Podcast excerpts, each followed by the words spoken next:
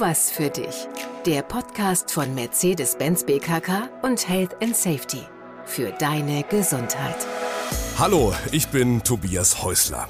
Wo ist das Büro? Ach ja, das ist schon hier. Ich muss nur eben äh, den Käse vom Frühstück wieder zurück in den Kühlschrank räumen. Dann habe ich hier ein bisschen Platz. Küchentisch, Laptop auf, los geht's. Das ist Homeoffice. In den letzten Monaten mussten es einige so machen. Jetzt wird immer klarer, Homeoffice ist gekommen, um zu bleiben. Viele Firmen wollen es oder äh, müssen es auch in Zukunft anbieten.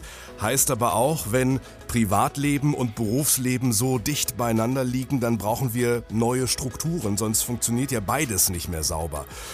Er weiß das nicht nur, er hat auch die Homeoffice Bibel geschrieben, wurde vom Fokus zum Coach des Jahres 2016 ausgezeichnet. Schön, dass du da bist, Daniel Hoch. Hallo. Hallo Tobias, vielen Dank für deine Einladung.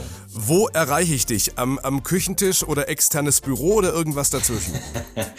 ich würde am liebsten sagen, ich liege auf der Couch und äh, habe einen ganz entspannten Schnack mit dir. Ich sitze im Büro. Ähm, das aber in der Nähe der eigenen Küche ist oder dann wirklich extern ausgelagert? Extern ausgelagert. Ähm, zunächst ist ja mal festzustellen, Corona hat Home Homeoffice auch äh, da möglich gemacht, wo die Chefin, wo der Chef zuvor dann immer behauptet hat, das geht bei uns nicht. Das können die anderen machen, bei uns läuft sowas nicht. Das ist doch schon mal ein guter Trend, ne? dass mit Flexibilität experimentiert wird jetzt. Das ist auf jeden Fall von der Seite betrachtet eine sehr gute Möglichkeit, um äh, alte Gedankengänge oder auch Verhaltensmuster mal bewusst aufzusprengen, definitiv.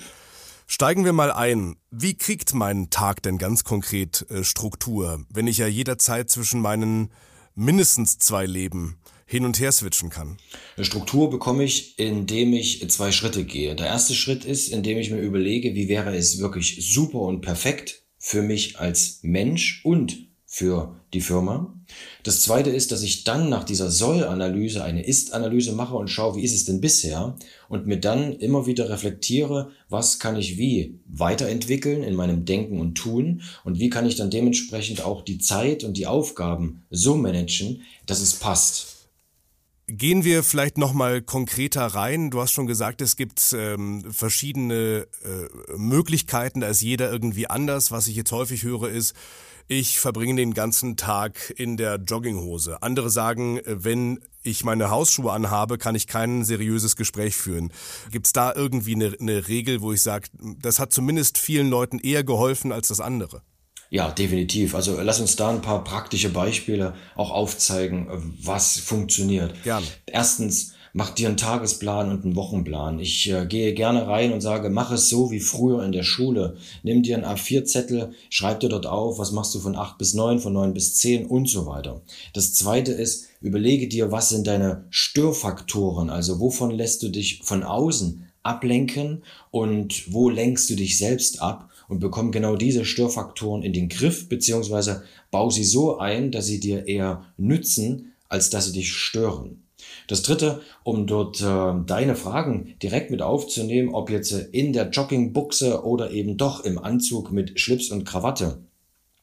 Dort gibt's immer von mir zwei klare Aussagen. Das eine ist, es hat noch nie geschadet, sich dementsprechend zu kleiden, wie ich auch rüberkommen möchte. Und da ist es egal, ob jemand als Kunde mir Präsenz vor Augen steht oder sitzt oder ob er virtuell nur zu hören ist. Dass ich empfehle, tatsächlich, wenn du morgens aufgestanden bist, wenn du das Private abgeschlossen hast, so eine kurze Übergangszeit, wie wir es ja auch früher hatten in Bus, Bahn, Auto, dass ich mir hier diese Brücke zu dem anderen, zu der anderen Welt einfach auch genehmige und das dementsprechend auch in Form meiner Kleidung. Also schon wichtig, zieh dich um, zieh dir das an, was du in dem Moment brauchst, denn es mag vielleicht im ersten Schritt entspannt sein, in der Jogginghose und in der Buchse einfach seine Termine zu machen oder seine Sachen abzuarbeiten. Ich genieße das auch. Bei uns in der Firma gibt's auch Jogginghosentage. Definitiv. Mhm.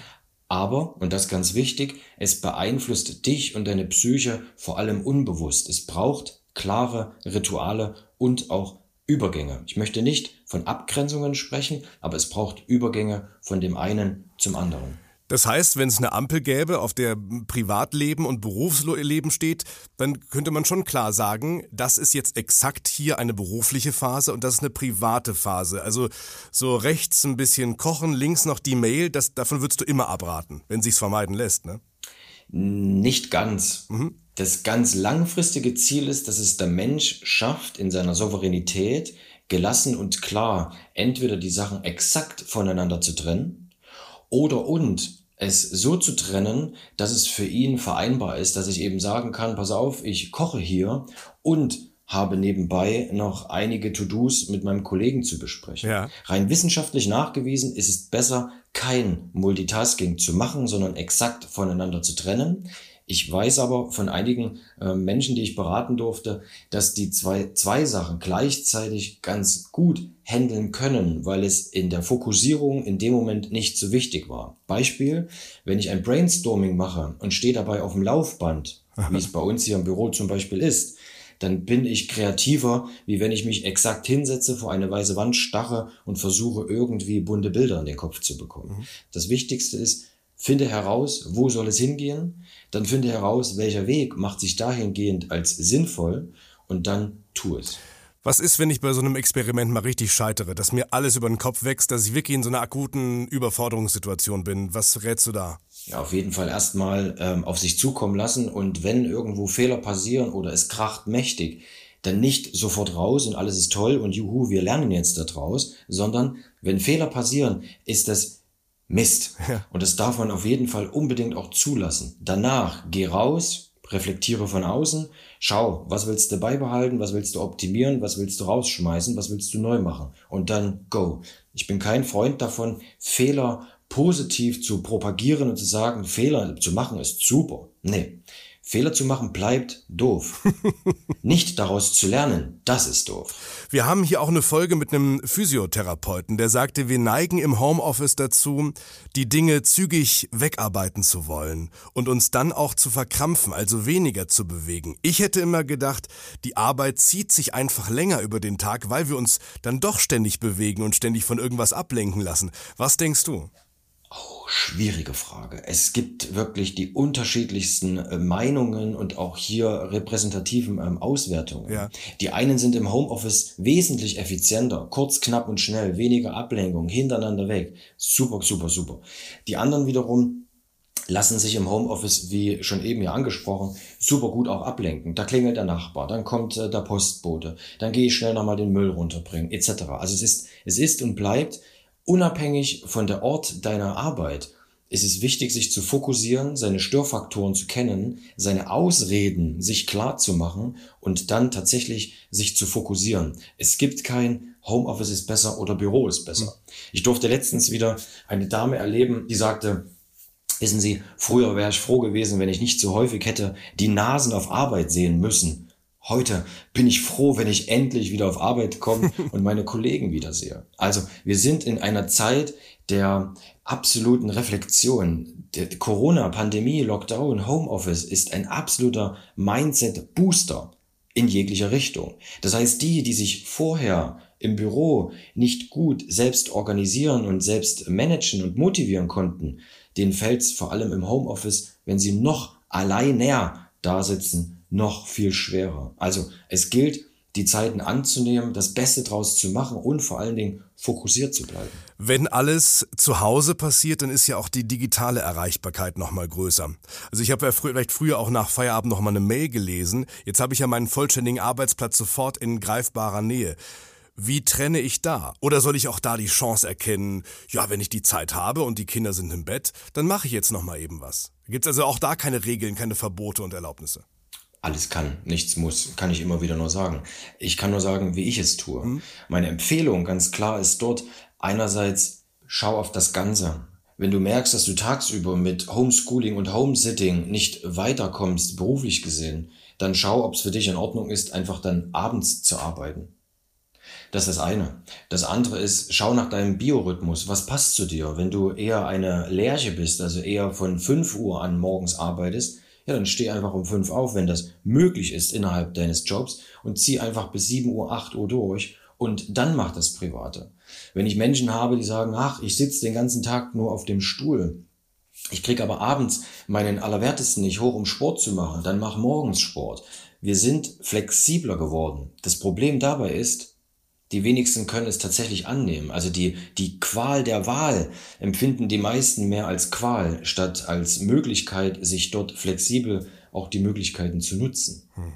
Und deswegen kann ich an der Stelle wieder nur sagen, mach dir einen ganz klaren Plan, lebe diesen aus, mach eine Pilotwoche, wo du vielleicht mal anders agierst als sonst und schau, was passt gut zu dir und was passt gut zu den perfekten Ergebnissen in deinem Tun. Ansonsten liebe ich es zu fasten. Handyfasten, Social Media Fasten, Telefon aus, E-Mails aus, Push-Funktion aus, damit wir lernen, souveräner und selbstwirksamer zu werden. Ich entscheide, wann die E-Mails gelesen und bearbeitet werden und nicht die Push-Funktion. Ja, da haben, glaube ich, auch immer mehr Firmen Verständnis für oder äh, zwingen ihre Führungskräfte dazu, Verständnis dafür zu haben. Äh, da passiert, glaube ich, auch eine ganze Menge. Wir lernen ja alle auf allen Ebenen.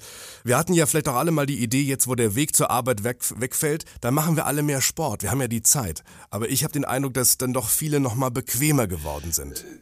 Ich gebe dir äh, recht und ich äh, widerspreche dir. Also es zeigt sich, ich habe äh, genügend auch im eigenen Freundeskreis, die machen wesentlich mehr Sport, wesentlich mehr Fahrradfahren und Laufen. Ähm, das zeigt sich auch. Es zeigt sich immer alles. Ähm, wo ich dir recht gebe, ist, dass dieses, ich nehme mir etwas vor, wow, ich habe mehr Zeit, jetzt kann ich doch bei den meisten dann doch eher mehr der Wunschvater des Gedankens ist. Definitiv. Ja. Und die Frage daraus ist ja, wie schaffe ich es, meinen eigenen inneren Schweinehund eher zu überwinden? Und hier gibt's erstens nur die Frage, wen siehst du morgens im Spiegel? Dich selbst. Es gibt keinen Schweinehund. Die Sau ist immer derjenige selbst. Du, ich und alle anderen nachher. Sich dort auch gnadenlos Verantwortung und Schuld einzugestehen, ist der allererste Schritt. Definitiv. So hart wie es klingt, die Schuld anderen zu geben oder Ausreden zu finden, da sind wir mittlerweile ja Könige geworden. Die Frage ist, willst du am Ende deines Lebens dich über deine Ausreden freuen oder darüber, dass du echt was geschafft hast? Wie kriege ich nun diesen Schweinehund direkt in den Griff? Hierbei gibt's immer wieder Klassiker, die weiterhin super funktionieren. Erstens, Kiss the Frog. Nicht Eat the Frog, sondern nimm dir morgens in der ersten Stunde genau das vor, was eher unangenehm, was schwer und dafür aber riesig im Ergebnis ist. Also nimm dir im Morgens nicht die Belohnung. Also komm sanft in diesen Tag hinein, um irgendwie auf Betriebstemperatur zu kommen, sondern ich empfehle hier glasklar, mache morgens als allererstes das, was eher doof ist. Das zweite, überlege dir morgens, mit welchem Gefühl du am liebsten abends ins Bett gehen möchtest und überlege dir dann, was du tun solltest, um dieses Gefühl auch tatsächlich zu haben. Und wichtig, überlege dir, was du nicht tun solltest, um dieses Ergebnis zu erzielen. Im Zeitmanagement ist es mittlerweile zu 50 Prozent mindestens genauso wichtig, nicht nur zu überlegen, was sollte ich tun, sondern vor allen Dingen, was sollte ich endlich mal sein lassen. Das war sehr griffig, sehr konkret. Vielen Dank dafür. Aber ich merke, wenn ich jetzt so ein Fazit ziehen wollte, ich könnte es gar nicht sagen. Homeoffice, Fluch oder Segen. Es gibt verschiedene Typen und wahrscheinlich freuen wir uns alle auf diese Mischform. Zwei, drei Tage, inklusive auch Kaffeeklatsch, ne, diese, persönlichen, zufälligen Treffen in der Kaffeeküche oder in der Abteilung oben drüber. Das fällt ja gerade alles weg. Das wird ja dann wieder kommen. Das, glaube ich, ist auch sehr wichtig. Und dann nochmal die Ruhe des Homeoffice. Also eigentlich kommt da eine richtig gute Welt auf uns zu.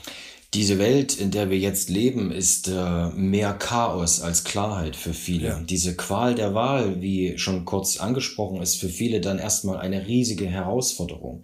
Es wird später, wenn wir uns zwei, drei Jahre einmal in die Zukunft beamen würden, mhm. würden wir sehen, es gibt Back to the Roots, 9 to 5 arbeiten und Menschen, die sagen, ich möchte einfach eine klare Ansage, ich möchte hierarchiegetrieben von oben einfach erfahren, was habe ich zu tun, was habe ich nicht zu tun, danke, gute Nacht. Es wird die geben, die sich morgens mal zwei Stunden machen, mittags mal zwei Stunden und abends noch zwei Stunden machen. Und es wird die Mischform geben, so wie von dir eben auch schon aufgezeigt, die werden mal ein paar Tage zu Hause sein und mal ein paar Tage äh, im Büro. In meinem Buch Mindpunk habe ich das schon vor Corona genauso propagiert und aufgezeigt, welche Möglichkeiten es gibt. Es wird anstrengender für Führungskräfte, es wird aber auch herausfordernder für jeden Einzelnen, nicht alles unter einen Hut zu bekommen, sondern Klarheit reinzubekommen. Was will ich, was will ich nicht und welche Wege gibt es dafür?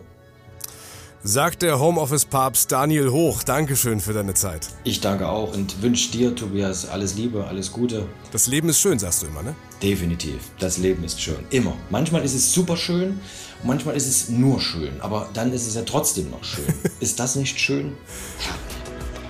Das war ein Podcast deiner Betriebskrankenkasse mit Tipps zur gesunden Lebensführung. Ich bedanke mich fürs Zuhören und äh, wenn du mehr erfahren willst oder auch mal eine Sendung verpasst hast, dann geh einfach auf die Website deiner BKK. Bis zum nächsten Mal. Das war eine weitere Folge von Tu was für dich. Der Podcast von Mercedes-Benz BKK und Health and Safety.